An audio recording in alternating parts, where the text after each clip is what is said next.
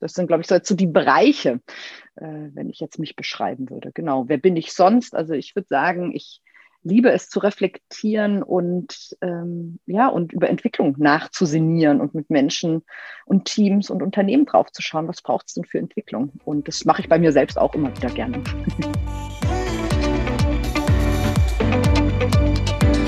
Ich bin Tina Busch und das ist mein Podcast, der Pop-up Cast. Herzlich willkommen. Ich freue mich, dass du da bist. Dieser Podcast ist mein ganz persönliches Passion Project, das mich durch die Corona-Zeit begleiten wird. Was ist das Ziel? Ehrlich gesagt habe ich nur ein einziges Ziel. Spaß zu haben. Nichts muss, aber alles kann. Lass dich, lassen wir uns überraschen. Viel Spaß!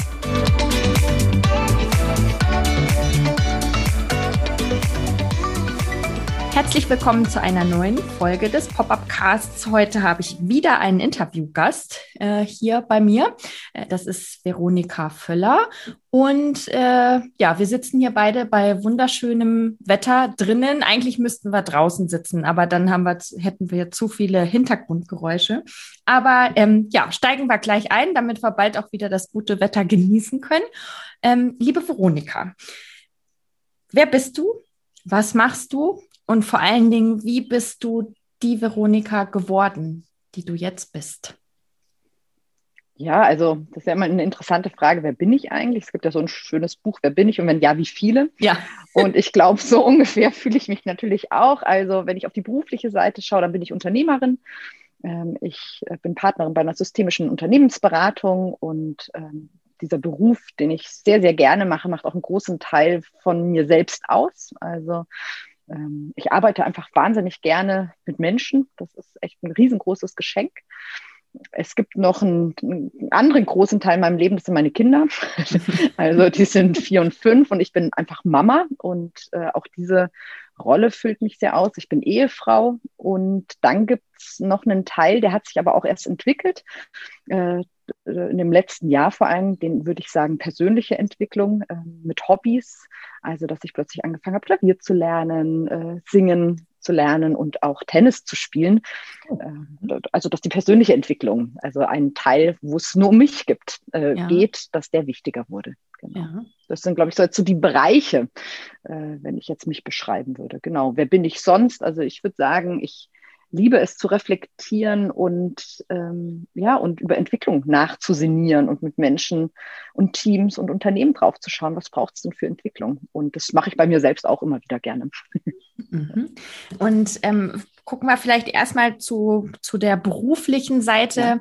Ähm, du hast gesagt, Beraterin in einer äh, systemischen, nein, Partnerin in einer systemischen Unternehmensberatung. Genau. Kannst du mal erklären, was genau du oder was genau ihr da macht? Ja, ähm, also wir sind ein Verbund an Selbstständigen, so kann man es sagen. Also wir sind alle selbstständig im Hintergrund und sind im Moment acht Partnerinnen und Partner. Und wir haben eine Partnerschaftsgesellschaft und beraten Unternehmen, äh, Teams und Einzelpersonen und das alles mit einem systemischen Ansatz, und systemischer Ansatz ist immer äh, in drei Worten erklärt eine Herausforderung. Aber ich ist tatsächlich so. Aber ich würde sagen, ähm, was uns alle auszeichnet, ist, dass wir äh, immer auch den Kontext mit einbeziehen. Also wenn ich jetzt eine, eine Führungskraft berate, die, sagen wir mal, schlecht leistet, es gibt ja manchmal so Aufträge, dass ich dann nicht mir nur überlege, okay, wie kann ich jetzt die Führungskraft verändern, sondern mir auch überlege, in welchem Kontext ist sie denn unterwegs? Ist dieser mhm. Kontext passend zu dem Menschen und müssten wir nicht vielleicht auch was am Kontext ändern oder was mhm. können wir denn im Kontext ändern und gar nicht nur auf diese Person zu schauen? Und ich glaube, was uns alle auch auszeichnet, ist, dass wir eben nicht defizitorientiert arbeiten, sondern stärkenorientiert. Das ist, glaube ich, auch was, was Systemik äh, von der wirklich von der Basis her aus macht. Genau. Mhm. Und was machen wir? Äh, das kommt immer ein bisschen drauf an, wer äh, von uns, jeder hat so einen anderen Schwerpunkt, aber wir beraten Unternehmen bei Veränderungsprozessen, bei ähm, Führungsentwicklungsprogrammen, Talentprogrammen, bei Teamentwicklungen, mhm. bei großen Organisationsentwicklungsprogrammen wie im Moment, dass ganz viele plötzlich agil, agiler werden wollen. Sowas machen wir. Genau. Mhm. Und wie war dann jetzt das letzte Jahr oder die letzten, man kann ja jetzt schon fast sagen, anderthalb Jahre äh, für euch? die ja, ja äh, wo die Veränderungsprozesse ja äh, von außen auf alle auferlegt wurden. Also auf euch ja. natürlich einmal ähm, als, ja. als Unternehmen, als Firma, aber dann bei euren Kunden natürlich auch. Ja, es war ein wahnsinnig spannendes Jahr. Jetzt im Nachhinein würde ich spannend sagen. In den ersten Momenten äh, war es natürlich schon. Also es gibt bei uns, wir sagen das auch tatsächlich einen schwarzen Freitag. Das war ein Freitag, wo alle Kunden ich glaube, 95 Prozent unseres Geschäfts abgesagt haben. Das war so vor dem ersten Lockdown. Und das war natürlich schon, also äh, da hat man noch nichts virtuell gemacht, das kann man sich jetzt gar nicht mehr vorstellen. Gell? Aber wir hatten noch keinerlei virtuelles Geschäft. Ähm, also es gab keine Veranstaltung in dem Sinne, die virtuell stattgefunden hätte oder ein Coaching, das virtuell stattgefunden hätte.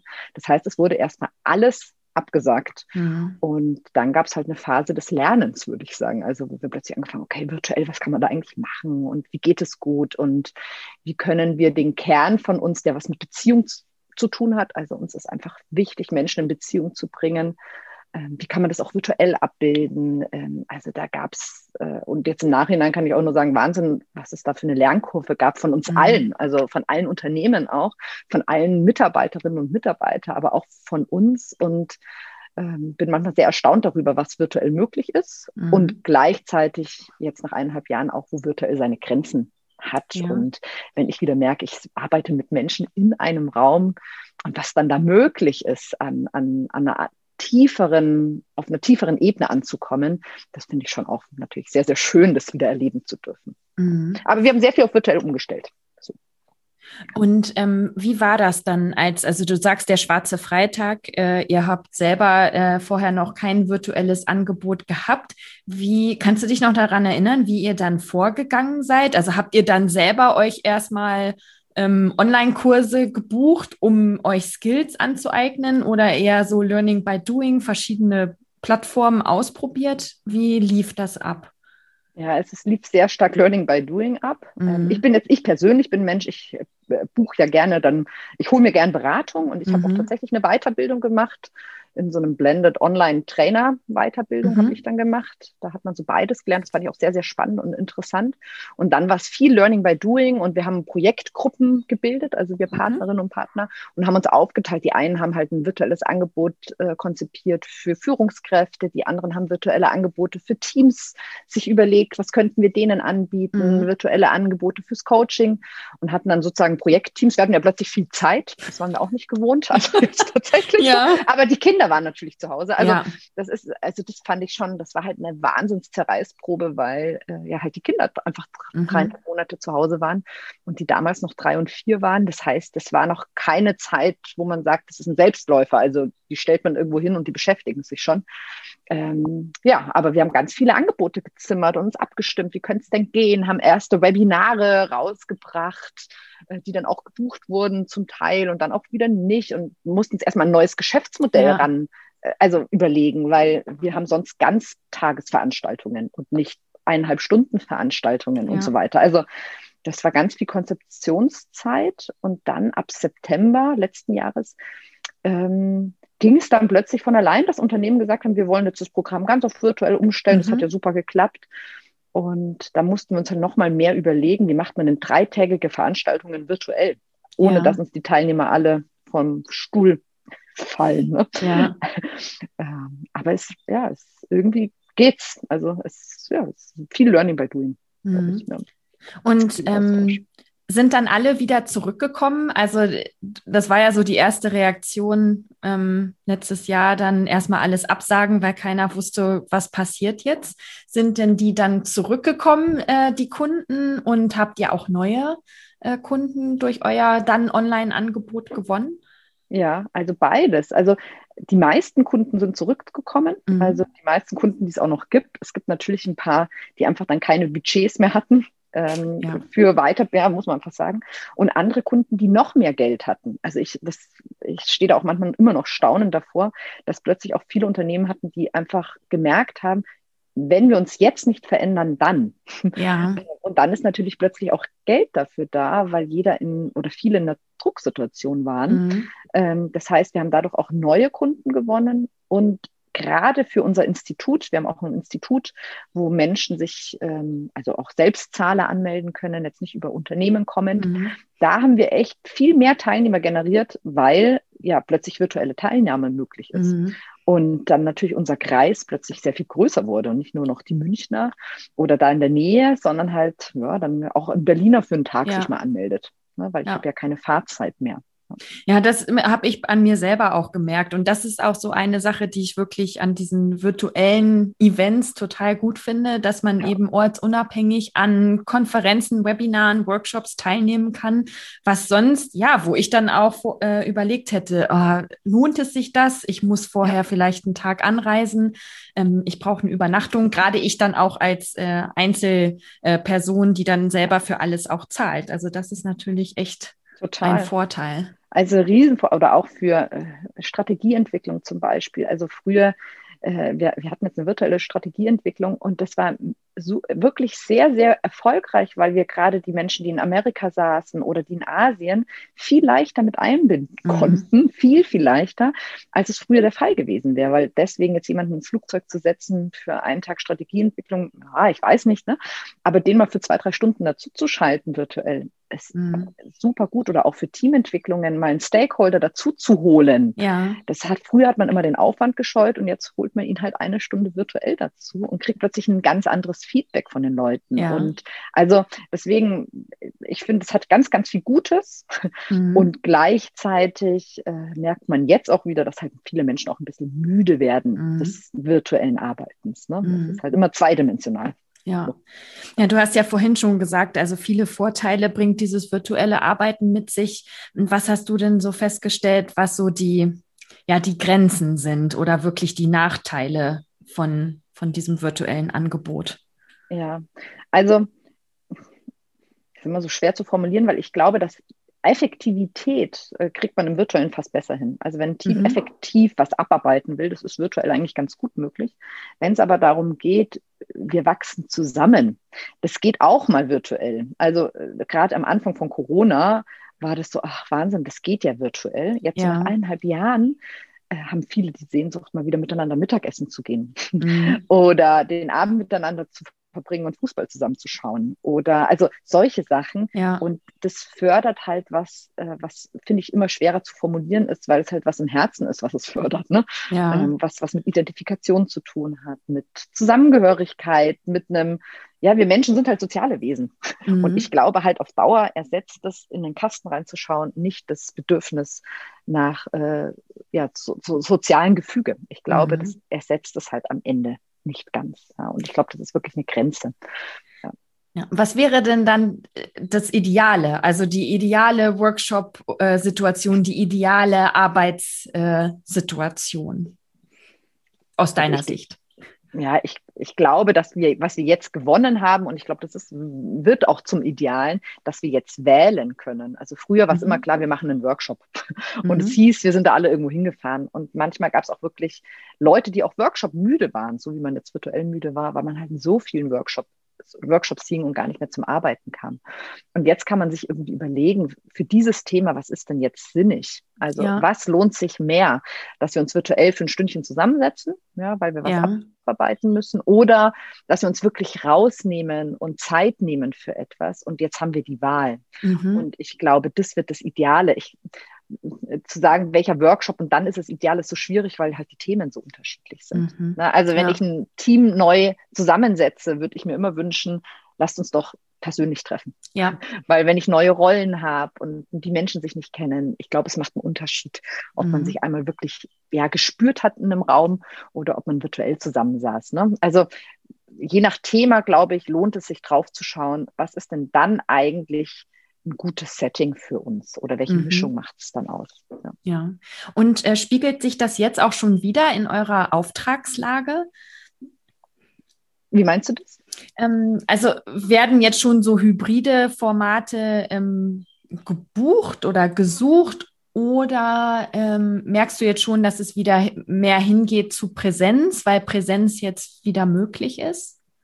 Ja, das ist echt, das ist eine super spannende Frage, weil ich da eine ganz ähm, äh, also ganz verschiedenes Agieren in den Unternehmen wahrnehmen. Ja. Also es gibt manche Unternehmen, die sind noch ganz, ganz streng, die machen alles virtuell, also mhm. die halt auch ähm, also ja, sehr, sehr ja, strenge Rahmenbedingungen haben, warum auch immer. Da ist noch überhaupt nichts drin mit Blended oder Hybrid oder irgendwas. Und dann gibt es Unternehmen, die sofort sagen, nee, wir machen alles wieder präsent. Und es gibt manche, die fangen an zu mischen, also für uns eben ein Blend zu mhm. machen, zu sagen, hey, lasst uns doch mal schauen, wir machen einen Tag Auftakt Präsenz und dann treffen wir uns dreimal dazwischen zwei Stunden virtuell und dann machen wir nochmal einen Tag lang Präsenz. Mhm. Ne? Und ja. das finde ich eigentlich das Schöne am virtuellen, dass man, ähm, also dass es uns möglich ist, Entwicklung noch, noch besser zu begleiten, weil man sich einfach auch leichter mal im Dazwischen treffen kann mit, mhm. für wenig Geld oder für viel weniger Geld. Und da, da geht mein Herz auf, weil ich eben so gerne Entwicklungen begleite. Ja. Und das geht natürlich jetzt leichter. Ja. ja.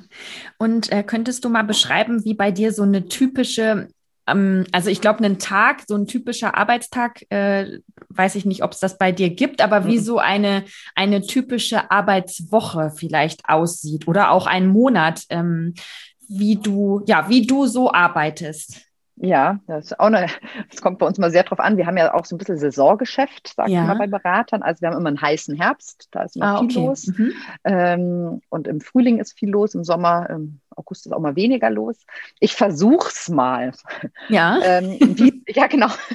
Ich versuch's mal. Ich versuche mir mal wirklich eine Arbeitswoche vorzustellen. Und zwar nehme ich mal die übernächste Arbeitswoche, weil ich glaube, mhm. die ist recht typisch.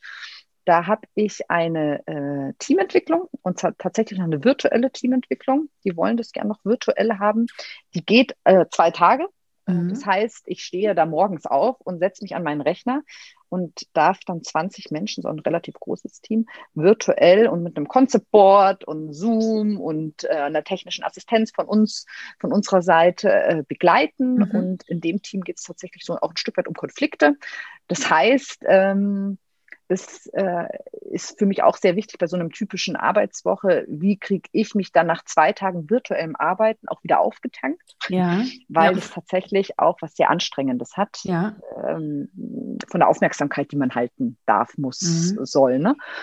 Äh, das mache ich, dann habe ich äh, an dem Tag danach tatsächlich einen Vormittag, wo ich nichts zu tun habe mit einem Kunden. Mhm. Das heißt, wo ich nachbereite, wo ich vorbereite, wo ich äh, ein Konzept mache, wo ich ein Konzeptboard vielleicht designe, ähm, also wo es solche Aufgaben gibt. Mhm. Dann habe ich nochmal ein Coaching am nächsten Tag, ein Präsenzcoaching, mhm. da merkt man schon, da mischt sich ein Stück weit. Und dann habe ich nochmal, glaube ich, einen Tag Homeoffice, also mhm. wo es sich so ein bisschen mischt. Ja, genau. Mhm. Ähm, ja, und, die, ja. ja. Die ja. Prä das Prä Präsenzcoaching, das ist aber dann in, in einer eins zu eins Situation. Ja. Also das ist dann nur mit einer Person. Das genau. heißt, das machst genau. du auch äh, eins zu eins und dann die ähm, Teams. Mhm. Genau. genau. Und ähm, dieses Auftanken hast du ja gerade äh, so schön gesagt. Wie machst du das? Also wie, oh, wie füllst du dann Fill Your Cup? Ähm, es gibt ja. da so diesen schönen englischen Spruch, you, you can't pour from an empty cup. Ja, den finde ich ja. ähm, sehr passend. Ja, ich glaube, das ist im Moment auch eine Wahnsinns, auch da eine Lernkurve, mhm. Mm, weil ich habe gemerkt, jetzt am Anfang des Jahres äh, ist das virtuell auch sehr verführerisch. Und zwar kann man ja jeden Vormittag als Mama ähm, verkaufen. Und mhm. das habe ich eine Zeit lang gemacht. Und dann passiert aber, äh, bei mir zumindest passiert was, wenn ich jeden Vormittag mit anderen Menschen zusammen bin. Ich hatte mal da ein paar Wochen, da habe ich wirklich 75 Leute in der Woche gesehen, also immer 15 Leute so ungefähr ja. jeden Morgen, immer vier Stunden und dann meine Kinder abgeholt. Und äh, Kinder sind natürlich auch Wesen, die, äh, die was haben wollen von einem. Ne? Mhm. Ne? Also wo, wo ich ja als Mama auch eher am Geben bin. Äh, und das habe ich ein paar Wochen gemacht und danach ging echt nichts mehr, ganz ehrlich sagen. Und das habe ich vorher, das war mir nicht klar. Also mm. deswegen, irgendwie muss man es halt auch spüren wahrscheinlich. Ich kann das nicht. Also ich kann nicht jeden Vormittag geben und jeden Nachmittag geben. Und abends um acht, wenn dann die Kinder schlafen, ist halt nichts mehr mit auftanken. Also ja. bei mir nicht mehr, weil ich dann zu müde bin, um noch ja. was Sinniges zu tun. Mm, und deswegen ist mir jetzt sowas wie Musik ganz wichtig geworden. Mhm. Also da auch mal für mich was zu lernen, aber auf eine gute Art und Weise, die wenig mit Sprache zu tun hat. Also, ja, also eine ganz andere Region im Gehirn ja. braucht. oder auch Tennis mal zu spielen, also sich mal wirklich auszupowern, ähm, sich zu spüren. Und aber für mich ist das Allerwichtigste, ich habe einfach ein Limit an Workshop-Tagen. Ähm, okay. Und auch äh, ne, zweieinhalb Tage habe ich früher locker verkauft pro Woche, aber ich kann nicht fünf Vormittage verkaufen. Mhm. Das ist ein riesen Unterschied, ob ich zwei Tage wo vor Ort bin, mich auf eine Gruppe einstelle, einen Prozess mhm. durchlaufe mit den Leuten oder ob ich fünf Prozesse in vier Stunden durchlaufe mit ja. 75 Leuten. Ja. Das ist für mich, so wie ich strukturiert bin, nicht möglich. Mhm. Und äh, wie hast du das jetzt gemacht? Hast du dir Tage im Kalender geblockt, dass du mhm. äh, sicherstellst, dass du die nicht verkaufst? Oder wie gehst du das an? Also ich versuche das natürlich äh, irgendwie so zu machen. Und es gelingt mir natürlich auch nicht immer. Das ist halt das ist mhm. Gemeine am, am am Selbstständigsein vielleicht oder auch mhm. für mich am Thema Nein sagen, wenn halt ein Kunde braucht, aber sagt, wir brauchen es ganz dringend und könnten Sie nicht doch, dann tendiere ich halt dazu, doch Ja zu sagen und danach ärgere ich mich wieder und frage mich, wer hat denn diesen Kalender gebaut?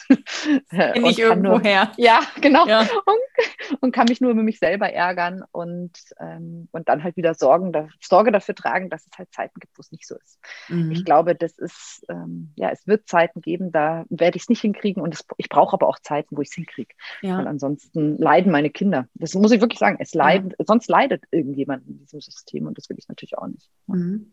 Und ähm, mit der Musik und dem Tennis, mhm. ist das was, was du früher schon mal gemacht hast und jetzt äh, wieder aufgegriffen hast? Oder sind das jetzt äh, neue Skills, die du dir da angeeignet hast? Ja, also Tennis tatsächlich ist was Altes. Das habe ich mhm. mal als mhm. Jugendliche zwei, drei Jahre gespielt und habe es dann aber auch wieder aufgegeben. Also ich war da nie gut drinnen und mhm. habe aber gemerkt, ich mag, ich mag den Sport total gerne, weil da äh, es, es, braucht ein bisschen Technik, aber es braucht auch ein bisschen Strategie. Das finde ich ja total spannend, also wie man es machen kann.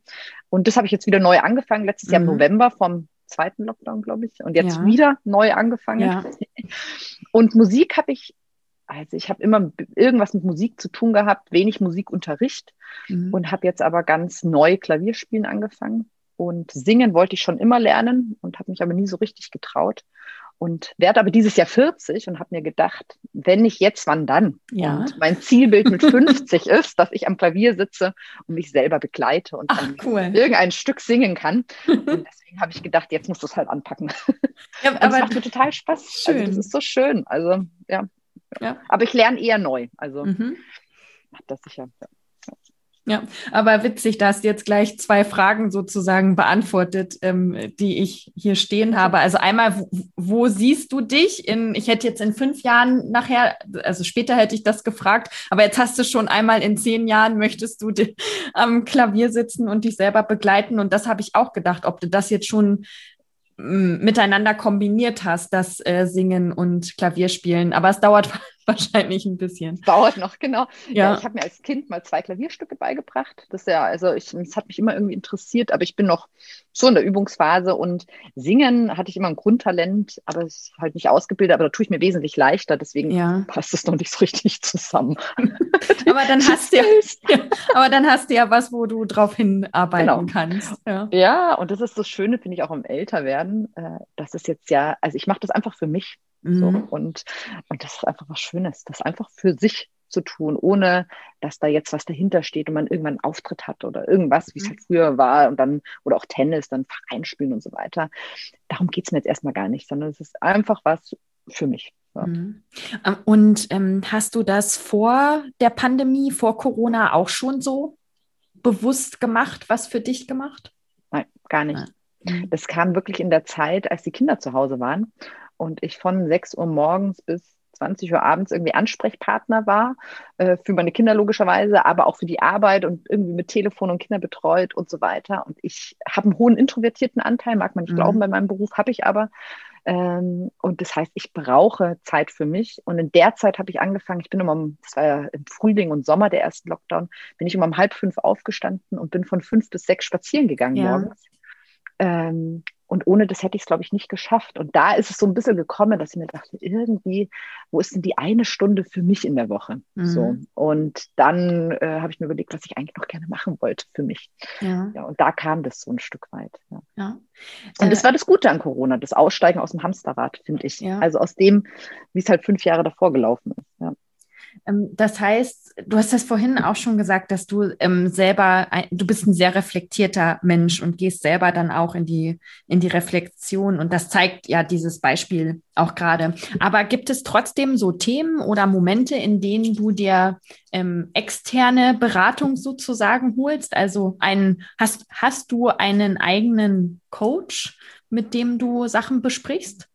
Ja, also ich habe immer wieder Supervision machen wir untereinander. Mhm. Also das haben wir eh, äh, dass wenn ich sage, ich habe da mal eine Gruppe und bin so und so und so ist es gelaufen, was hat es denn eigentlich mit mir zu tun? Kannst du mir da mal helfen? Ja. Oder ich komme immer mal wieder auf Muster. Das ist ja auch interessant, ne? wenn man mit Menschen arbeitet, dann entdeckt man halt Muster beim anderen und man kann sich natürlich auch überlegen, und was hat es eigentlich mit mir zu tun, ja. dass ich immer wieder auf ein Muster beim anderen stoße oder wie auch immer. Ne? Also ich glaube, deswegen ist Supervision un unerlässlich. Und ich habe auch immer wieder einen eigenen Coach für mich. Also, mhm. aber ich mhm. bin auch so groß geworden. Also es war für, also von meinem, von meinem Familiensystem, jetzt sind wir doch bei der Familie, ja. war es immer, war es immer normal, sich irgendwie Beratung zu holen. Also mhm. so von außen mal einen Blick drauf zu werfen und ich finde das immer hilfreich. Also ich kriege da immer Impulse, auf die ich halt selbst nicht gekommen wäre, weil ja. ja. ich halt in meinem Leben bin und der andere nicht. Gell? Ja. Also, ja. ja. Ähm, jetzt muss ich mal kurz überlegen. Ah, genau. Jetzt weiß ich, äh, das eigentlich okay. etwas, was man immer, ähm, was ich immer am Anfang noch frage, aber jetzt hat sich das, das Gespräch so entwickelt. Wie bist du denn ähm, der Coach geworden, die du jetzt bist? Also wirklich, was hast du für eine Ausbildung gemacht? Weil Coach kann ja, kann, kann man sich ja einfach so nennen, wenn man das ja. möchte. Man braucht ja nicht unbedingt eine, eine Coaching-Ausbildung. Wie war so ja, dein absolut. Werdegang? Ja, also ich habe so einen ganz, ähm, ich würde mal sagen, einen kurvigen Werdegang. Mhm. Das bedeutet, ich habe nach meinem Abi überhaupt nicht gewusst, was ich eigentlich machen wollte. Und mein Opa hat gesagt, geh doch zu Siemens, da bist du wie verbeamtet. Und dann bin ich halt irgendwie bei Siemens gelandet und habe dann eine Stammhauslehre gemacht äh, mit IT, also was wirklich ganz anderes ähm, mit IT und ähm, durfte dann noch in einem Vertrieb arbeiten. Und äh, also im Großkundenvertrieb und habe IT-Lösungssysteme vertrieben und durfte damals für mich eigentlich die beste Erfahrung meines Lebens machen, weil sie für mich wegweisend war. Und gleichzeitig war es auch eine Krise. Und zwar hat mein Chef damals gewechselt. Und mein neuer mhm. Chef und ich, wir konnten überhaupt nicht miteinander, gar nicht. Und auch eine Passungsfrage sicherlich. Und gleichzeitig fand ich das wahnsinnig spannend, weil er einen unglaublich hohen Einfluss auf mich hatte. Also ich hatte damals schon Dienstwagen, im Vertrieb verdient man Geld und mhm. ich hatte alle Freiheiten, wenn die Zahlen stimmen und so weiter. Und der neue Chef und ich, ja, das war so also für mich von der Motivation so ein, also von 100 auf zwei abgebremst, ja. dass ich dachte, ich möchte eigentlich genau da arbeiten, weil in der Wirtschaft kommen ja Menschen mit ihren Persönlichkeiten, mit ihren Mustern, mit ihren Schattenseiten, mit ihren Stärken und alles kommt mhm. zueinander und dann muss das funktionieren. Und das, das fand ich so interessant, dass ich dachte, genau da will ich eigentlich hin und habe dann noch mal ein Vollzeitstudium gemacht und habe Wirtschaftspsychologie studiert. Mhm und habe nach meinem Wirtschaftspsychologiestudium noch eine zweijährige Beratungsausbildung gemacht, eine systemische, und mache jetzt eben seit elf Jahren ähm, Beratung und wollte eigentlich äh, damals in meinem Studium, ich gedacht, ich möchte eigentlich nur Coach werden mhm. und habe dann aber schnell festgestellt, als ich mich selbstständig gemacht habe mit 30, ja, hm, also äh, nur mit Coachings kommt man halt 30, mit 30 fast nirgends rein ja. und man kennt die Leute nicht und man kann sich davon auch nicht finanzieren. Und äh, ja, habe dann eben angefangen mit Führungskräfteentwicklung, mit Teamentwicklung. Mhm. Und dann kamen plötzlich die Coachings von alleine in Anführungszeichen, ja. ne? weil man halt dann plötzlich Teilnehmer kennt, die sagen, ach ja, ich würde auch gerne noch mal ein Coaching machen. Ja, ja. genau. Mm. Und wie genau würdest du den, den Unterschied zwischen Coaching und dann eben dieses, das andere ist ja wahrscheinlich eher Beratung, wenn es so ums Führung, um Führungskräfteentwicklung geht. Wie, wie beschreibst du diesen Unterschied? Also Coaching, so wie ich, ich meine, es gibt auch Team-Coaching, aber mhm. so wie ich es jetzt verwendet habe, ist für mich Coaching immer was mit einer anderen Person und da geht es sehr stark um die individuelle Entwicklung oder Unterstützung von, von einer Person, ne, die mhm. irgendwie ein Coaching-Ziel hat, vielleicht auch sogar von ihrer Führungskraft, ne, das bekommen hat, das Coaching-Ziel und wo ich sehr individuell auf denjenigen eingehen kann und wo man auch relativ tief miteinander arbeiten kann. Und wenn ich jetzt Führungskräfteentwicklung sage, das kann natürlich auch ein Bestandteil von Coaching sein. Ja. Also ist gar nicht so leicht abzugrenzen. Aber wenn ich jetzt von Förderprogrammen spreche mit Führungskräften, also ähm, es gibt ja ganz viele Programme, da komme ich rein, wenn ich gerade meine erste Führungsrolle angetreten ja. habe. Und da sind dann zwölf andere mit dabei. Da arbeitet man auch auf einer ähm, individuellen Ebene, aber natürlich noch mehr mit Resonanzen von den anderen. Ich kriege mhm. mir Feedback von den anderen. Ähm, es ist einfach ein bisschen ein anderes Setting und nicht ganz so individualisiert. Ja, okay. Genau.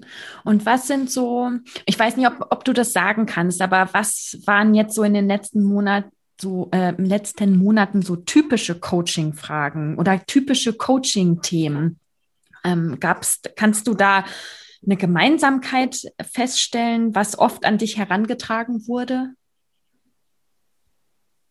Ja, also ich glaube, was bei mir ganz oft, und das ist immer noch so, und das hat sich auch irgendwie über Corona nicht geändert, und das meine ich, da kann man sich auch selbst mal wieder reflektieren, warum kriege ich mhm. eigentlich immer genau diese Coaches? Aber bei mir sind, ja, das ist ja immer sehr spannend. Ähm, ich habe immer viele Coachings, wo es ums Thema Persönlichkeitsentwicklung geht mhm. und um, ähm, also wo irgendwelche alten Muster noch wirken, also wo irgendwas Altes noch am Werken ist, weswegen ich mich heute nicht so richtig entfalten kann. Also ja. das ist so immer ein oft ein typisches Thema, was ich habe. Also ähm, ich merke als Führungskraft, da und da komme ich einfach überhaupt nicht mit klar. Ähm, ich habe einen viel zu hohen Anspruch. Ähm, ich, oder ich, ich hatte letztens eine Führungskraft, die hatte immer das Thema, dass sie innerlich ihre Mitarbeiter abwertet. Mhm. Und äh, das ist jetzt natürlich nicht sinnig für die Beziehung und das weiß mhm. sie auch. Also, und sie weiß auch, der andere spürt es und trotzdem passiert es ihr halt. Ne? Mhm. Also, äh, und da miteinander auf die Spur zu gehen, wie kann man das ein Stück weit auflösen? Also, das ist sowas. Und ich habe tatsächlich jetzt drei Führungskräfte, die haben das Thema Remote führen. Ja. Und das ist, hat natürlich schon was mit Corona zu tun. Ja. Mhm. Also wo plötzlich Führungsstrukturen eingezogen werden, dass die Führungskraft in München sitzt und die Mitarbeiter sitzen in Ungarn und Tschechien. Mhm. Und das gab es früher auch schon so, aber nicht ganz so extrem. Also die hat keine einzige Mitarbeiter mehr vor Ort, sondern ja. alle nur an den anderen Standorten. Ah, okay. Ja. ja. genau. Also das sind so plötzlich Themen, die halt hochploppen. Wie mache ich das denn dann? Ja. Ja. Das heißt, das ist so, das ist äh, Corona-bedingt sozusagen. Ja, würde ich schon ganze, sagen. Ja, ja. genau, ganze virtuelle Struktur. Oh, okay, super. Dann, ähm, ja, dann komme ich jetzt eigentlich auch schon äh, zu meiner Abschlussfrage. Aha, ähm, jetzt bin ich ja gespannt. Naja, du hast ja die, äh, du hast ja einen Teil dieser Abschlussfrage schon vorhin beantwortet. Ähm, ich frage am Ende immer gerne, wo willst du noch hin und wo siehst du dich in, in fünf Jahren? Mm, da hast du so im privaten Bereich schon ein Zielbild sozusagen genannt mit dem Klavierspielen und, äh, und Singen. Aber wie sieht es denn beruflich aus? Wo möchtest du, wo möchtest du noch hin und ähm, ja, wo siehst du dich in fünf Jahren ungefähr? Das ist wirklich immer eine sehr, sehr spannende Frage, weil ich mir jedes Mal wieder vornehmen, also für die nächsten fünf Jahre werde ich meinen Fokus noch mehr wieder ein bisschen mehr auf Familie legen. Mal schauen, ob es mir diesmal gelingt. Ja. Weil halt die, ja, ich das Gefühl habe, da in den nächsten fünf Jahren, da verändert sich dann so viel. Aber wenn ich äh, auf den Beruf blicke, ich könnte mir vorstellen, noch mehr international zu arbeiten. Mhm. Das ist ja das auch, was das Virtuelle auch möglich macht. Und das ist so in den letzten zwei Jahren noch mehr mein Einstieg gelungen und das macht mir sehr viel Spaß, auch mit anderen Kulturen zusammenzuarbeiten. Und das, glaube ich, würde ich gerne noch ausbauen, also da mhm. noch mehr in die Virtualität, äh, in die Internationalität zu kommen. Und, ähm, und vielleicht auch noch mal mehr äh, Coachings zu machen. Das ist bei mir immer so ein Nebenwerk. Mhm. Und gleichzeitig merke ich eigentlich, dass da immer noch mein Herz aufgeht, weil ich finde, wenn man halt mit einem Menschen alleine arbeiten kann, da kann man diesen fünf, fünf bis zehn Stunden so viel erreichen miteinander. Ja. Ähm, das macht einfach wahnsinnig viel Spaß. Ja. ja. Schön. Das sind schöne, das sind schöne Ziele. Und äh, könntest du dann jetzt vielleicht nochmal sagen, wenn man jetzt ein bisschen mehr noch über ähm, euer Unternehmen oder vielleicht hört ja auch mhm. jemand zu, der sagt, ähm, ich gucke mir mal an, was ihr so im Angebot habt an, an Webinars, äh, Webinaren und Workshops und so weiter. Wo kann man äh, mehr Informationen finden und wie könnte man auch Kontakt zu dir persönlich aufnehmen? Genau, also unsere Firma heißt Systemworks. Das ist nur also System und dann Works mit X am Ende. Das ist immer mhm. wichtig.